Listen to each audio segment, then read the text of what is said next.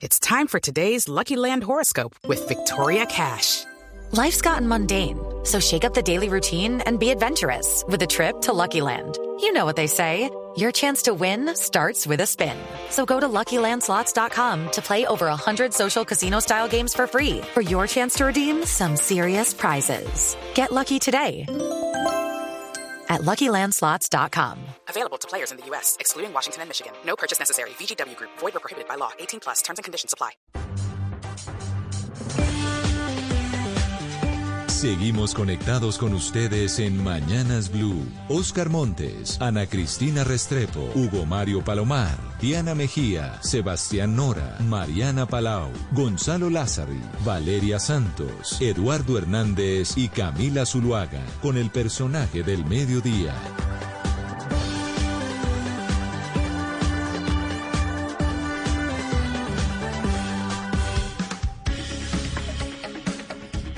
12 del día, 16 minutos. Para nosotros un gusto, como siempre, acompañarlos. Bienvenidos a quienes se van sumando a este espacio y también a quienes se van sumando a nuestra transmisión en Facebook. Eh, vamos a tener como invitado este mediodía al candidato presidencial Sergio Fajardo, que es una de las grandes novedades del día en el mundo político.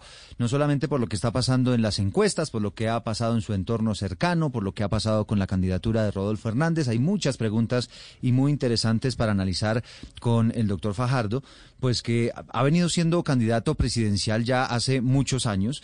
Es un hombre supremamente preparado, que conoce el país, pero que ha intentado en muchas oportunidades ser presidente de la República y no se le ha dado. Eh, exgobernador Sergio Fajardo, candidato a la presidencia, gracias por acompañarnos a esta hora del mediodía. Buenas tardes, un gusto estar con ustedes. Muchas gracias por invitarme a compartir con la audiencia de Blue y listo para conversar. Gracias para, por compartir con nosotros este rato, eh, doctor Fajardo. Pues quiero arrancar hablando de, la, de las encuestas, de acuerdo con la medición que nos ha entregado la firma Inbamer, unos resultados que se han conocido en las últimas horas. Usted tenía un 15% de intención de voto en el mes de febrero.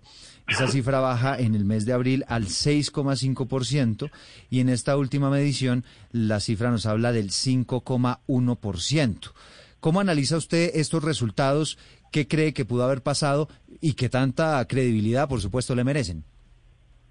Yo tengo varias cosas para decir con respecto a las encuestas y quiero empezar por una observación eh, para compartir con ustedes y es la, la primera es la siguiente.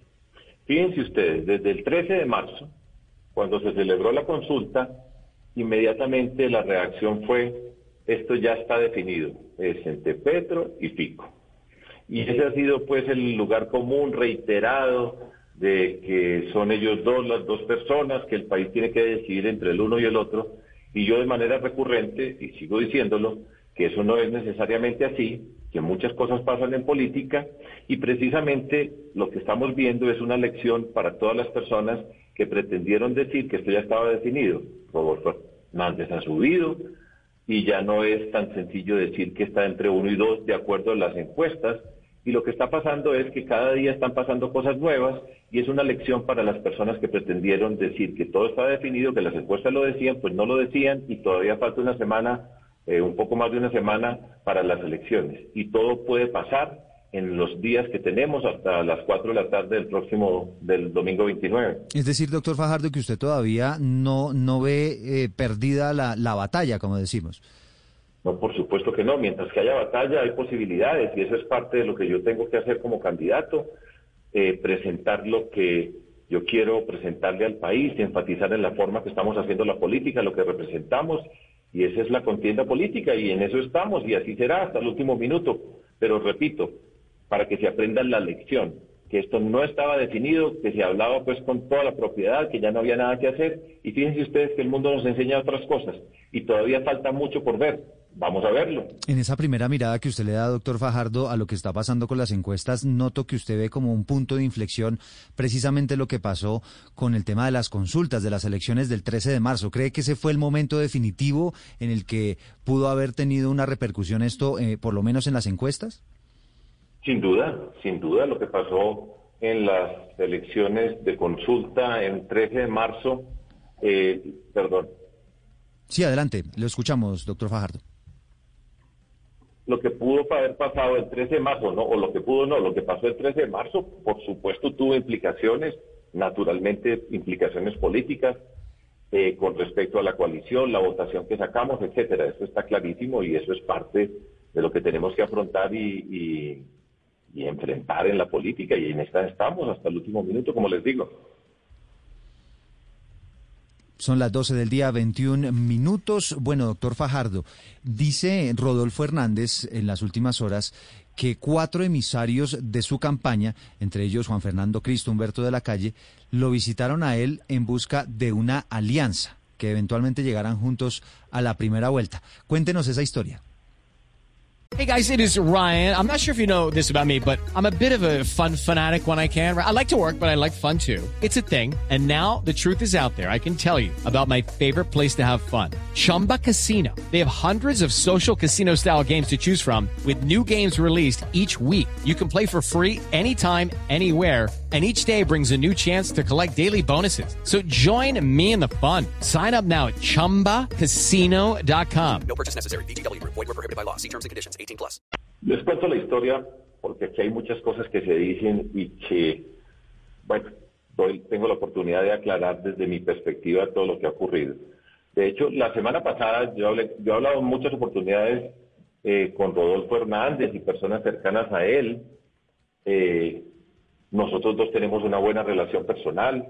En términos políticos hay un punto que compartimos, que tiene que ver la lucha contra la corrupción como un punto central en la política colombiana y en lo que significa para nuestro país la corrupción.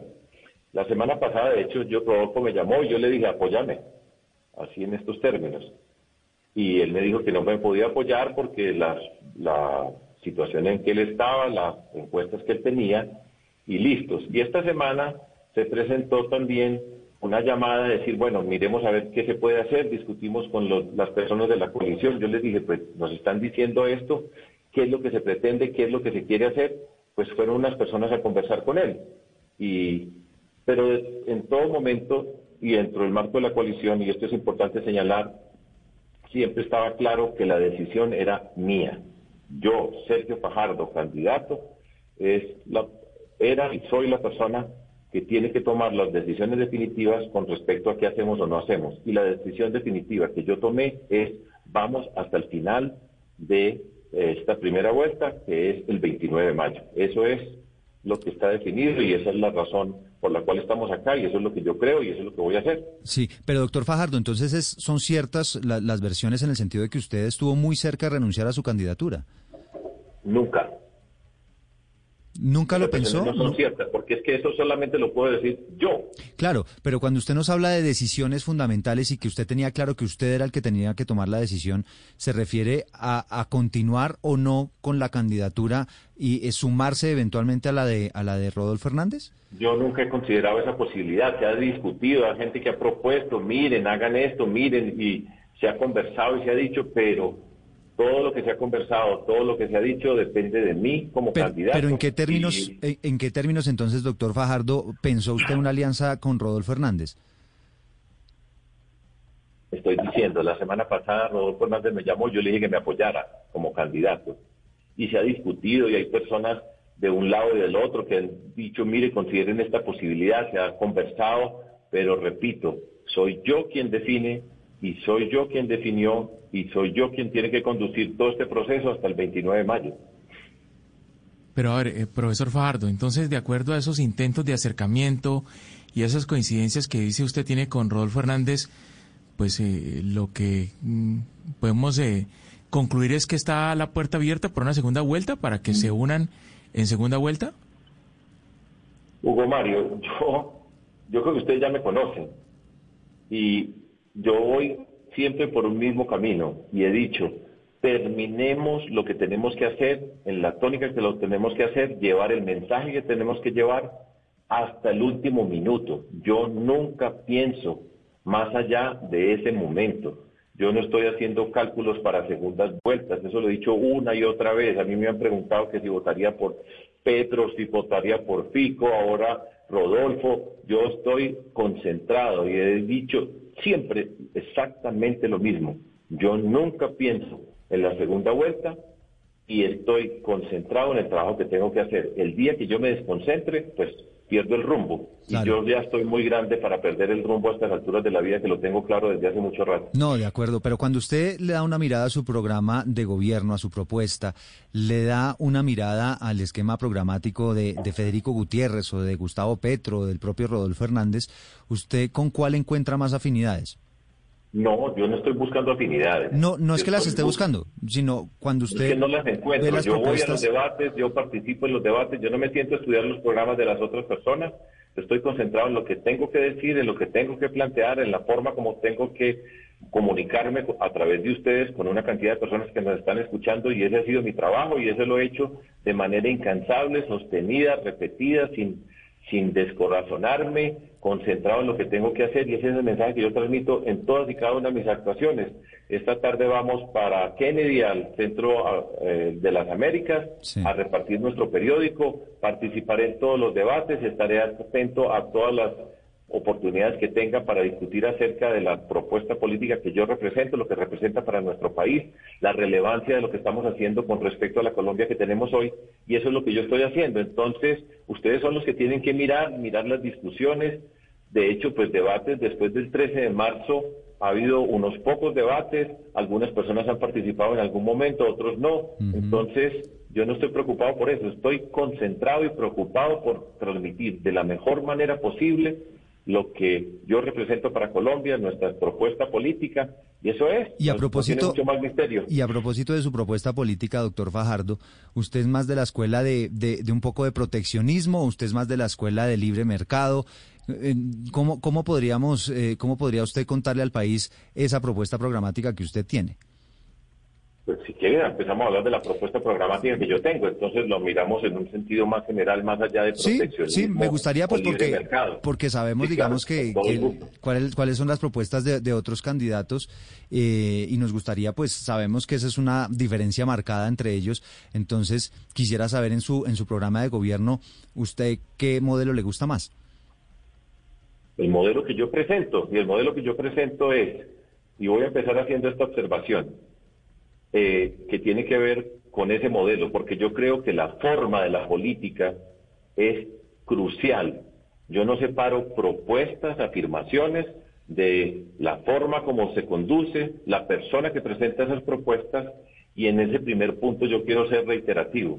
En una propuesta política que respeta, que sabe diferenciar a las personas, que no quiere agredir sino que quiere confrontar alrededor de una forma de, comportarse en términos políticos que va en contravía, y esto cada día es más explícito en lo que ha venido ocurriendo en estos últimos meses en Colombia, que es una política donde hay amenazas, infiltraciones, narcotraficantes, cárceles, eh, discusiones, agresiones verbales, trampas, mentiras, todo tipo de cosas y precisamente la forma como yo hago la política, como la he hecho toda la vida, es totalmente puesta a eso y es muy importante para nuestro país, porque yo creo que lo que estamos viendo es lamentable y no creo ni quiero que Colombia se merezca esa forma de la política, porque después, cuando se llega a gobernar, va íntimamente ligado a la forma como se llegó al poder. Entonces, primer punto fundamental, la manera de actuar, la manera como actúo yo, la manera como presento las cosas, la manera como me relaciono con la sociedad, con las diferencias, y eso es, una, eso es un punto fundamental, porque lo que estamos viendo, repito, la palabra es lamentable. Yo no hago propuestas por hacer propuestas, porque eh, tenga que activar unos votos, las propuestas que hacemos las hacemos con el rigor de la propuesta, con la seriedad que se merece nuestra gente, porque además con la convicción de que cuando se llega prometiendo todo tipo de cosas y después en el poder se convierte en una frustración. Ejemplo, el señor presidente que hoy tenemos, que prometió de todo, dijo de todo y mire cómo nos entrega el país. Ese es el primer punto. Claro, doctor Fajardo, pero yo creo que Eduardo le preguntaba, no porque usted lo quiera decir por acercarse a algún candidato, sino la gente de pronto pensando, oiga, Fajardo se parece más a uno o al otro en, en esos temas. Y le preguntaba, pues usted en este debate que está muy caliente por el tema del proteccionismo, ¿usted para dónde va? Y entiendo que su mayor asesor económico es José Antonio Campo, un tremendo economista, pero pues él es muy proteccionista. Entonces, ¿el país en sus manos para dónde giraría en ese sentido? Pero entonces les voy, a, les voy a explicar, ya que quieren profundizar en eso, porque yo creo que esto no se trivializa o no se, no, la expresión correcta no es trivializa, no se reduce a decir proteccionismo o no. Nosotros tenemos un modelo de desarrollo agotado. Esta Colombia que nosotros recibimos hoy es una Colombia que tiene rabia, que tiene miedo, inconformidad, indignación y mucho malestar. Una Colombia que tiene unas desigualdades sociales profundas, una pobreza que no tiene ningún tipo de justificación para un país como el nuestro, un desempleo estructural en las cifras que se mantiene en Colombia que no se corresponde con lo que se aspira como sociedad para darle oportunidades a las personas. Ese modelo nosotros lo vamos a cambiar. Y el cambio que nosotros estamos proponiendo es una transición de un modelo que ha dependido del petróleo, del carbón, y vamos a ampliarnos a incorporar otros elementos en la propuesta de desarrollo de nuestro país. Y se los explico brevemente. Uno, nosotros vamos a hacer una gran apuesta por el, desarrollo rural, en particular por la agricultura, por la industria y por los servicios en Colombia. Y se van a fundamentar sobre tres pilares, doy los enunciados, con una muy breve explicación. Primero, nosotros vamos a incorporar la ciencia, la tecnología, la educación, por supuesto, dentro de nuestro modelo de desarrollo productivo que no se ha incorporado en nuestro país. Vamos, en primer lugar, a aumentar la inversión en ciencia y tecnología por primera vez en la historia de este país, porque esto se ha prometido todas las veces y nunca se ha cumplido, el presupuesto nuestro a llegar al 1% del Producto Interno Bruto. Y vamos a enfocar cinco proyectos estratégicos para Colombia, alrededor de cinco grandes centros nacionales de investigación e innovación en los siguientes temas, agricultura, industria y servicios, transición energética y cambio climático, salud, biodiversidad y bioeconomía. Sobre eso vamos a convocar al país a recoger nuestra capacidad como investigativa, o articular todo lo que nosotros tenemos nosotros en Colombia, estudiar y aplicar ese conocimiento y al mismo tiempo abrir, abrir un proceso de innovación para creación de nuevas empresas y actividades productivas alrededor de esos cinco grandes ejes que les estoy señalando. Nosotros vamos a crear un millón y medio de empleos en Colombia y por lo menos la mitad vendrán de esto que yo les estoy describiendo. Dos, otro eje sobre el cual construimos esa transformación productiva, la apuesta por micro, pequeñas y medianas empresas.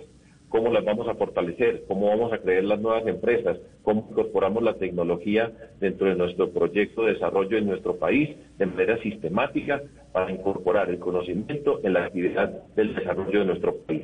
Y tres, una propuesta que tiene en rigor y con seriedad el desarrollo regional, articular el desarrollo regional, las necesidades, la vocación productiva de nuestros territorios, la capacidad de nuestro mundo educativo y del conocimiento, la organización empresarial que tengamos en cada uno de nuestros territorios, la, eh, la plataforma administrativa que nosotros tenemos para articular verdaderos proyectos que nos permitan generar empleo articulado con la formación que se tiene, sacar el valor productivo que tienen nuestras diferentes regiones. Desde esa perspectiva nosotros avanzamos. Y quiero señalar algo que puede ser con la expresión que eh, preocupa Sebastián acerca del proteccionismo. En ese proyecto de agricultura en el que mencioné en el primer proyecto, nosotros vamos a asumir el siguiente reto. En Colombia nosotros podemos desarrollar nuestro campo, nuestros cultivos, nos alimentamos nosotros y además ampliamos la base exportadora porque vamos a incorporar lo que nunca se ha incorporado de manera sistemática en nuestro país, que es el conocimiento en todas las actividades, desde una nueva educación rural, la capacidad de llegar a los territorios, de llegar, proveer los bienes públicos y ser partícipes de los en el mundo globalizado que ha cambiado de manera dramática, que lo estamos viendo, ese cambio hoy, eh, para revisar nuestra relación con otros países, revisar los tratados de libre comercio, después de que nosotros definamos unas líneas estratégicas, proyectos estratégicos nacionales para el desarrollo. Doctor Fajardo, usted mencionó el petróleo y el carbón. Según Petro, junto con la cocaína, son los tres venenos que exporta Colombia. ¿Cree usted que hasta qué año Colombia debería explotar estos recursos y, al final del proceso serían reemplazados por qué otros eh, eh, productos de exportación? Primera observación, nosotros vamos a continuar la exploración del petróleo con todo el rigor ambiental y social como condición, pero nosotros no vamos a parar esa, esa explotación. En el sector del carbón, y yo me he reunido con diferentes eh, partícipes del tema de la explotación carbonífera en Colombia, estamos mirando cuáles son las condiciones ambientales y trazamos una ruta para ir avanzando. Simultáneamente vamos avanzando en la transición energética, vamos adaptándonos al cambio climático y ese desarrollo productivo con estas cinco líneas nos van dando las nuevas actividades productivas que vamos a tener en el país, vamos a generar empleo en Colombia, vamos a ampliar nuestra base exportadora y vamos cumpliendo fase por fase. Eso es lo que yo sé hacer y lo podemos hacer y ya. Profesor Fajardo, ahora que estamos hablando del modelo económico, yo no puedo dejar de preguntarle por, por esas diferencias que existen eh, por personas que lo están apoyando usted. Ayer veíamos un enfrentamiento muy fuerte entre el senador Robledo y Alejandro Gaviria. Ellos tienen dos visiones de modelo económico muy distintos, siempre han estado enfrentados. Y pues ayer vimos esas declaraciones de Alejandro Gaviria, el Financial Times, pues un poco acercándose a Gustavo Petro. ¿Qué fue lo que pasó? Porque después Alejandro Gaviria salió a decir que él seguía firme con usted. ¿Usted cómo interpreta esta, esta declaraciones del Financial Times? Yo interpreto lo que dijo Alejandro Gaviria.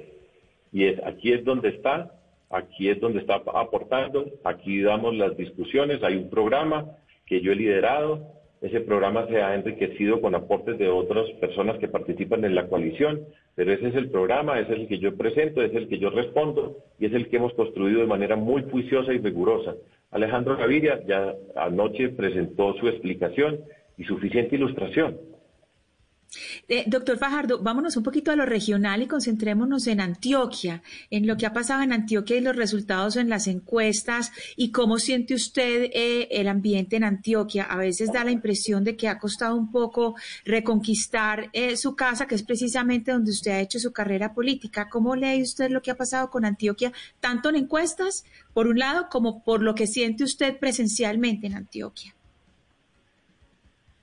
Ana Cristina, Antioquia vive una circunstancia muy particular y desde que llegó este alcalde, el señor Daniel Quintero, se ha convertido en una confrontación que ha hecho mucho daño, creo que es destructiva para Medellín, para el departamento de Antioquia, se ha convertido en un foco de, de confrontación alrededor del mundo asociado con Uribe, hoy representado por Fico Gutiérrez, y el tema de Gustavo Petro en ese espacio. Nosotros no hemos tenido la fuerza que se necesita para estar en esa confrontación, pero estamos trabajando y eso es parte de lo que tenemos que hacer y ese es nuestro reto. Sí, eh, doctor Fajardo, usted, una de sus banderas desde el principio, desde que fue candidato, no solamente en esta oportunidad, sino desde antes, desde el año 2018, usted siempre ha sido un abanderado de la no agresión, de una política de ideas y no de agresiones a las otras campañas y no dedicarse al insulto y demás pero, pero algunos pues han visto la creación de esta, de esta coordinación antifico pues como un poco enemistosa, ¿no? Y un poco en el sentido de, de ir eh, en contra de sus propias creencias. ¿Qué fue lo que pasó ahí? ¿Usted cree que esta campaña antifico, en lugar de sumarle, restó? No, yo no considero eso en esos términos. Y primero, aquí no se ha diseñado como campaña una gerencia o una organización antifico. Eh, hay diferentes personas que conforman esta coalición, que tiene una trayectoria política, que alrededor de su trayectoria política se han confrontado y eso hace parte de esa discusión. Ahora, yo soy, y lo digo en estos términos, antifico en el sentido que estamos compitiendo. Y yo no creo que él sea la persona para conducir el país. Pero, eso es parte normal de la política. yo no eh, yo no he agredido a nadie, no quiero agredir a nadie. No, no, y, yo creo que Colombia no necesita agresiones y suficiente hemos tenido de agresiones en este país y el camino que está tomando Colombia es un camino muy peligroso porque es la confrontación permanente que viene desde hace eh, varios años ya. No, y, esto está llegando a un punto de clímax que con una chispa se puede desbordar nuestro país. En, eso usted, tiene mucha razón. En eso. usted tiene mucha razón, doctor, doctor Fajardo, y por esa razón es que sorprende del tema antifico.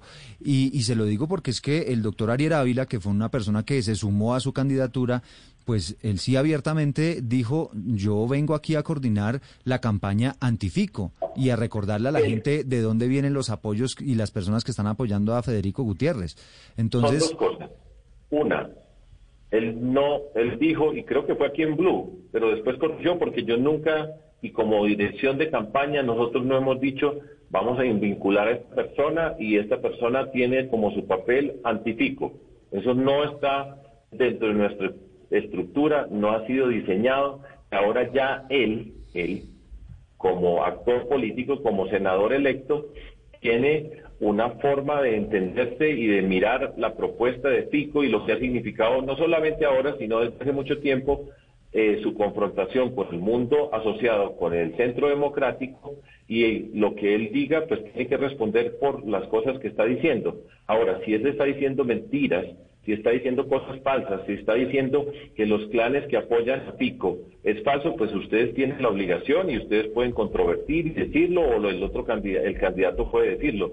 Pero yo repito, aquí no hay ninguna estructura antipico, ni está diseñado, ni lo traje para que dijera esto, para que agrediera algo, porque yo nunca mando razones, porque yo no tengo testaferros, porque yo todo lo que he hecho lo he hecho de frente, transparente, con unos principios y unas convicciones, y eso es lo que yo le quiero presentar a Colombia. Y esa es la Colombia en la que yo creo que se pueda luchar contra la corrupción, que se puede hacer de la educación, el conocimiento un eje de la transformación, como expliqué anteriormente, con la capacidad para responder a las necesidades sociales de este país que ha vivido un estallido social que es unas raíces muy profundas que nos entrega este gobierno nacional, que es gran responsable de lo que está pasando en nuestro país. Y la forma como yo enfrento los temas, como explico los, las propuestas, es la que ustedes pueden corroborar conmigo cada que me preguntan. Sí, sí, y, entonces, eh, pues usted me dice, ya lo corrigió eh, el señor Ariel Avalleda, es decir, ya no es él, es que él, él mismo lo planteaba. Entonces.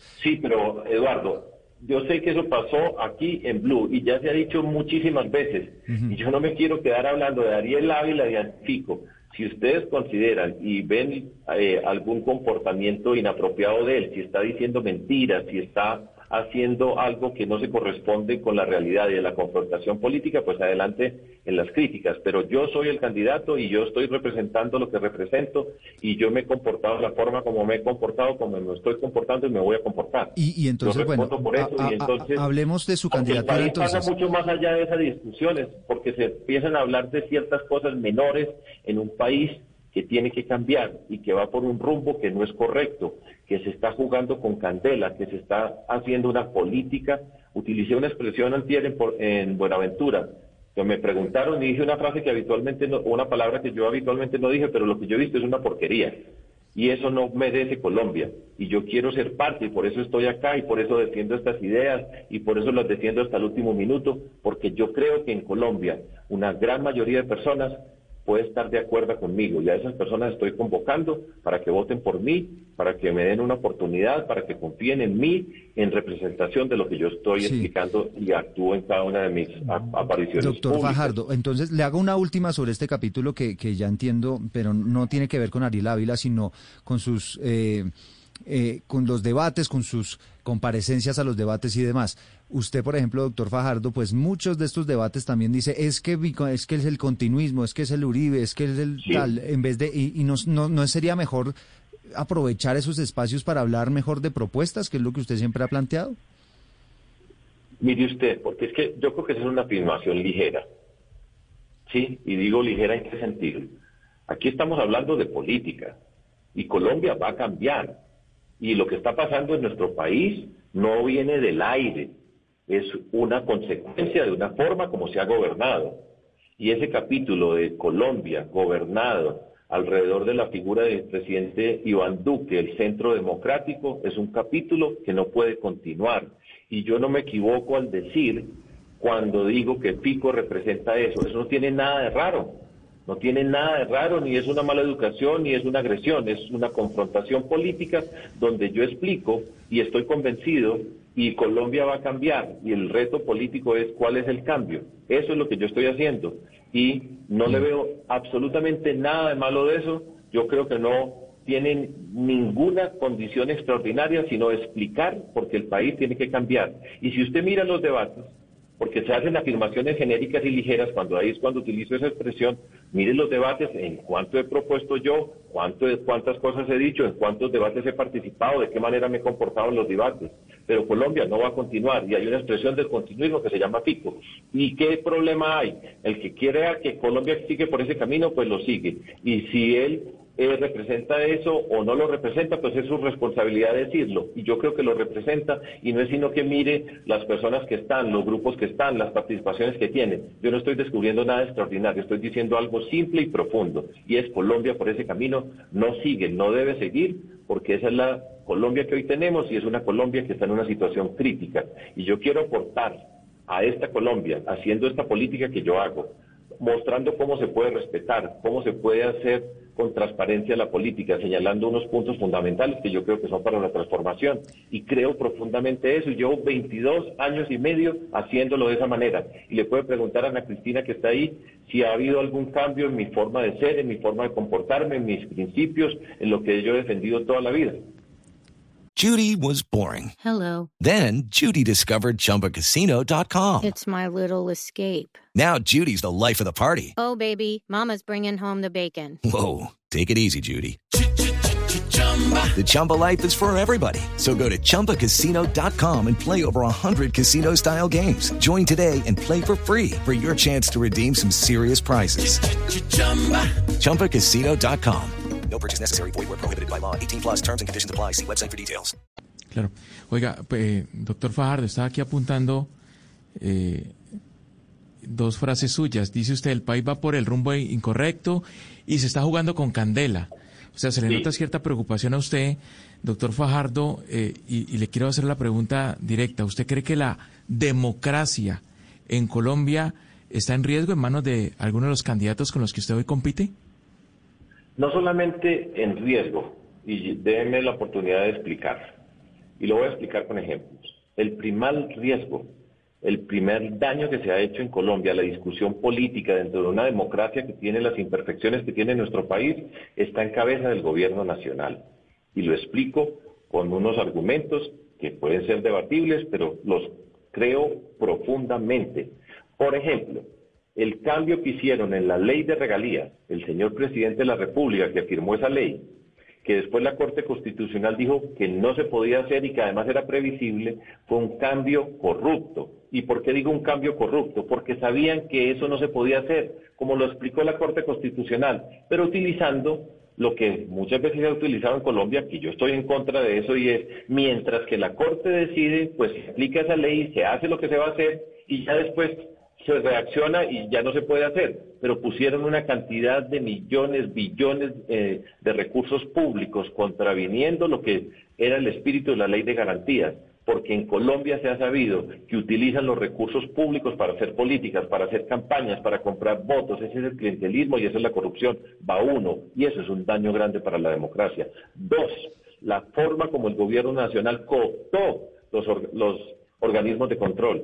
Ya lo he dicho y lo vuelvo y lo repito, el fiscal es el amigo del presidente, el compañero de trabajo, y ese es el fiscal que tiene que impartir con toda la imparcialidad precisamente justicia y actuar de la manera como no se ha actuado. La Procuraduría, la Contraloría, todos esos son atentados contra la práctica democrática, la independencia de poderes, la imparcialidad. Eso se ha violado en nuestro país y se ha participado en política de manera frentera y eso no es correcto, no es válido, hace daño a nosotros como colombianos y nosotros tenemos que cuidar las instituciones que hoy están deterioradas en la forma como están deterioradas. Doy otro ejemplo para, sí. que, para mezclar dentro de lo que está pasando en la política. Ustedes vieron lo que pasó en el Congreso de la República, el enfrentamiento entre la bancada del eh, pacto histórico y el centro democrático. ¿Ustedes creen que esa es la Colombia que nosotros nos merecemos? Esas palabras, esa forma de discutir, todo eso es violento. El lenguaje tiene connotaciones y tiene implicaciones en la forma como se hace. Y por eso Pero- lo pero- pero, reitero y lo digo y eso es lo que yo estoy convencido. Pero usted, usted me habló del Sí. gobierno y me habló del Congreso. Yo le estaba preguntando por sus competidores. ¿Usted cree que la democracia en manos de alguno de ellos eh, corre un riesgo? No estoy hablando de la democracia como riesgo. Aquí están pasando además más cosas que me faltaron por decir Julio Mario. La registraduría. Pues esto, esto es una vergüenza. Y cuando yo digo que todo está en riesgo es que usted tiene que juntar todos estos factores.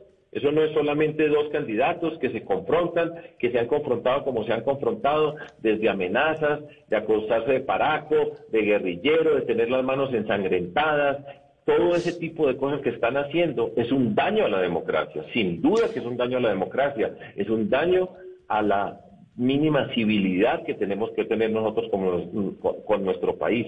Colombia ha visto muchos episodios de violencia y esa violencia empieza por ese lenguaje, por esa forma de tratarse entre quienes compiten.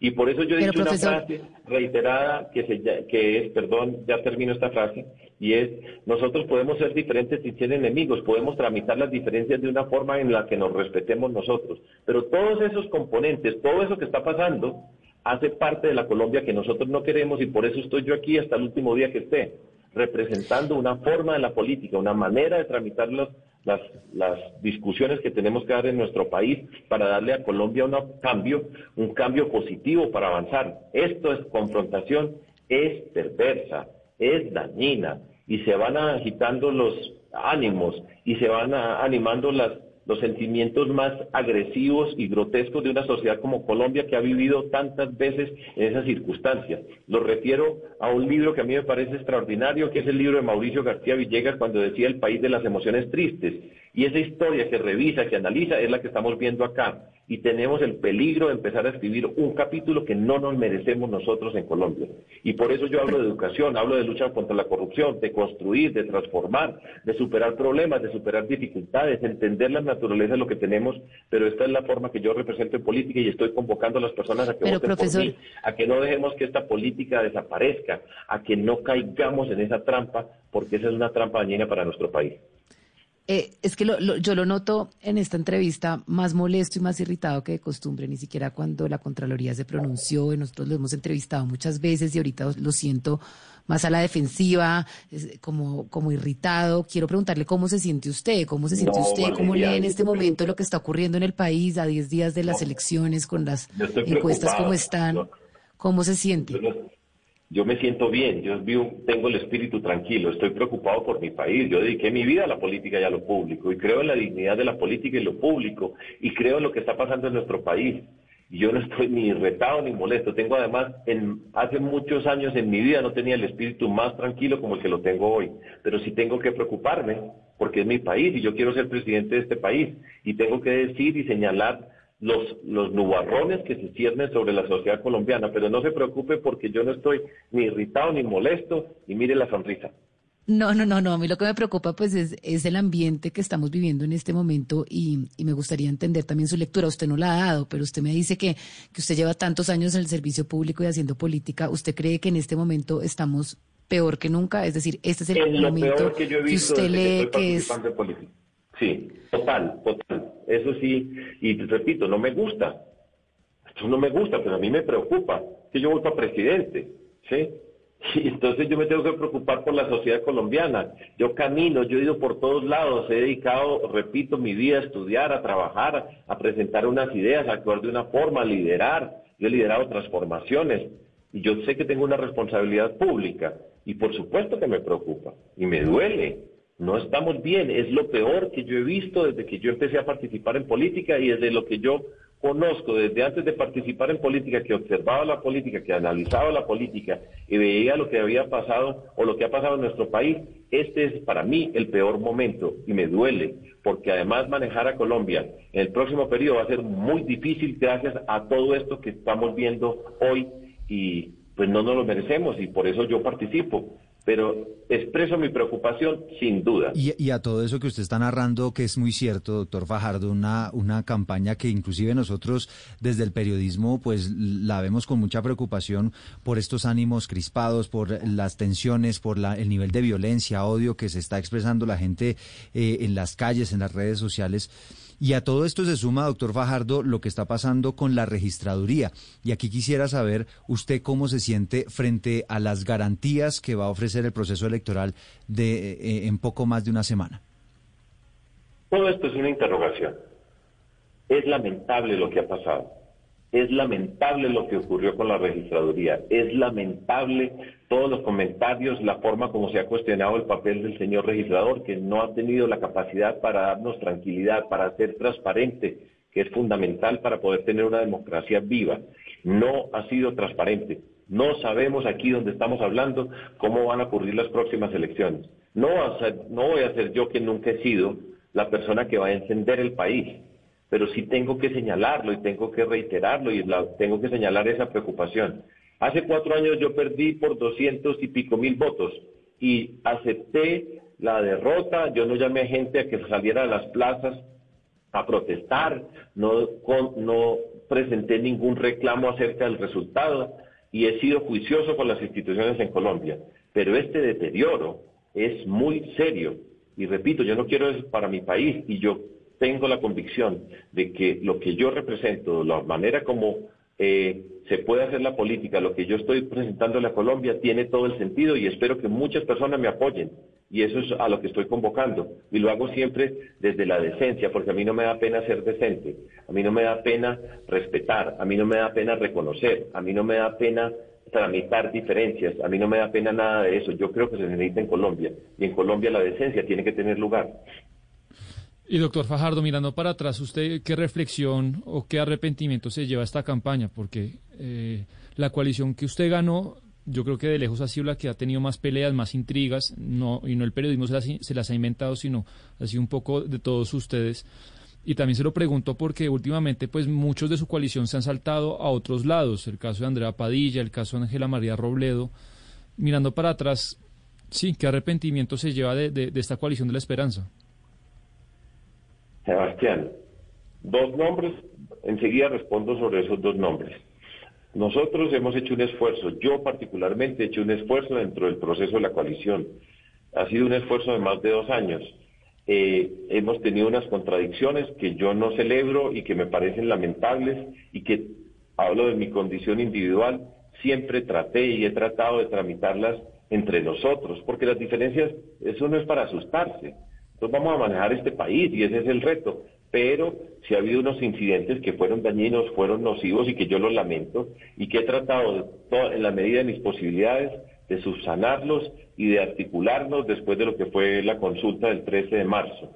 Eh, ahora, Ángela María Robledo, Ángela María Robledo se salió del pacto histórico, sí, estuvo un tiempo eh, trabajando con nosotros y después se retiró por las discusiones que se dieron en ese momento pero eh, yo no puedo ser responsable porque Ángela María Robledo se haya retirado por lo que ella piense. Ella no está siendo una actora eh, protagonista política en este momento y es una mujer muy valiosa con unas convicciones acerca del rol de la mujer en esta sociedad y sus ideas feministas traídas al marco de la política. Ya, ¿Y cuál era la otra? Andrea Padilla. Andrea Padilla, pues yo a Andrea Padilla la he visto dos veces en mi vida y ella escoge dónde está y yo siempre he sido además en todo esto yo siempre he sido claro, uno está donde quiere estar. Bueno, Eso pues... pues yo tengo como un principio básico y ustedes pueden votar por quien puedan, porque quieran votar. Y yo los invito a que voten por mí y que miren lo que yo estoy diciendo y la forma como actúo para, para liderar a Colombia. Pero eh, es así y cada quien responde por sus actuaciones y cada quien eh, expresará lo que quiera hacer en términos políticos, pero uno nunca puede estar forzado en ningún lugar. Yo no creo en eso y nunca he estado forzado y a nadie le he pedido que esté forzado y siempre eh, he actuado de la misma manera como estoy actuando hoy. Pues doctor Fajardo, sabemos que eh, esta semana pues es de mucha agenda, de muchas ocupaciones. Nosotros estamos muy agradecidos con usted por habernos dedicado este, este rato para conversar un poco sobre la coyuntura política, sobre sus preocupaciones, sobre lo que se viene en su campaña y muchos éxitos dentro de ocho días, eh, doctor Fajardo. Muchas gracias y vamos a tener eh, debates. Yo los invito a que vean los debates y que en los debates los vean y los le pongan mucha atención a la forma como nos vamos a comportar. Van a ser muy importantes. Y esta semana van a pasar muchas cosas. Esto no está definido y vuelvo al comienzo. La vida nos ha dado una lección a todos los analistas, opinadores, diciendo que esto se había acabado, que así era. Mire que no. Sí, y esa es una lección para cuando se leen las encuestas y para que ustedes los tengan muy en mente. Pero bueno, vamos a esa, a esa disputa política. Yo tengo eh, las ganas, la energía, el gusto y estaré luchando por mis ideales siempre. Y para eso me metí a la política y estoy contento. Bueno, pues doctor Fajardo, muchísimas gracias, muy contentos nosotros también haberlo tenido en este espacio. Le agradecemos este contacto, son las 12 del día 58 minutos, la conversación con uno de los candidatos a la presidencia en este mediodía. Eh, le agradecemos eh, a todos los oyentes que estuvieron conectados con nosotros, también a través de Facebook, este contacto con Mañanas Blue. Ya viene Meridiano Blue.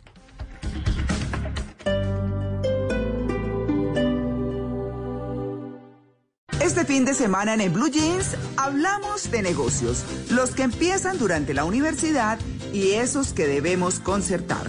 El sábado, grandes empresas que nacieron como proyectos universitarios, que tienen algunas ideas pensadas como tareas académicas o surgidas durante la época de estudio que las ha convertido en los más importantes referentes empresariales de Colombia y el mundo.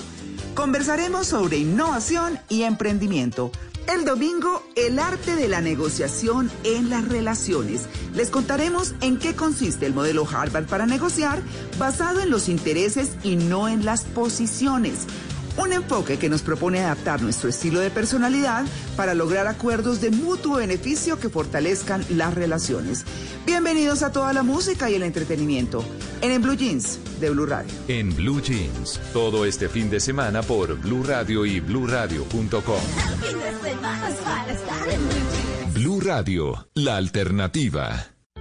Anita, ¿usted ya sabe qué va a hacer, dónde va a vivir cuando sea viejita? No, pero espero poder vivir con gente de mi edad y no molestar a mis hijos, ¿sabe, Juli? Ah, pues ahí le tengo una opción. Este sábado en Casa Blue vamos a hablar de cohousing, esta nueva alternativa que están usando muchas personas ya en la madurez para vivir tranquilos sus últimos años. Y también vamos a hablar de belleza, Juli, la inteligencia artificial, cómo resalta la belleza y cómo podemos ver resultados antes de ir a comprar cositas y gastar plata que no nos deja de hacer falta, Juli. Y usted va a estar en la casa de un famoso de este país, ¿no? De una famosa que cree en las segundas oportunidades, Joana Bamon. Y como siempre, hablaremos también de peso y les mostraremos un pedacito del podcast de Patricia López, Como Como.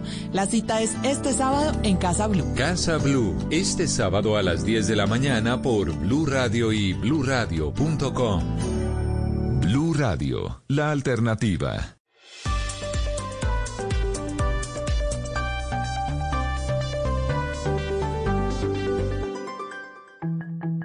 It's time for today's Lucky Land horoscope with Victoria Cash. Life's gotten mundane, so shake up the daily routine and be adventurous with a trip to Lucky Land. You know what they say. Your chance to win starts with a spin. So go to LuckyLandSlots.com to play over 100 social casino-style games for free for your chance to redeem some serious prizes. Get lucky today at LuckyLandSlots.com. Available to players in the U.S., excluding Washington and Michigan. No purchase necessary. VGW Group. Void where prohibited by law. 18 plus. Terms and conditions apply.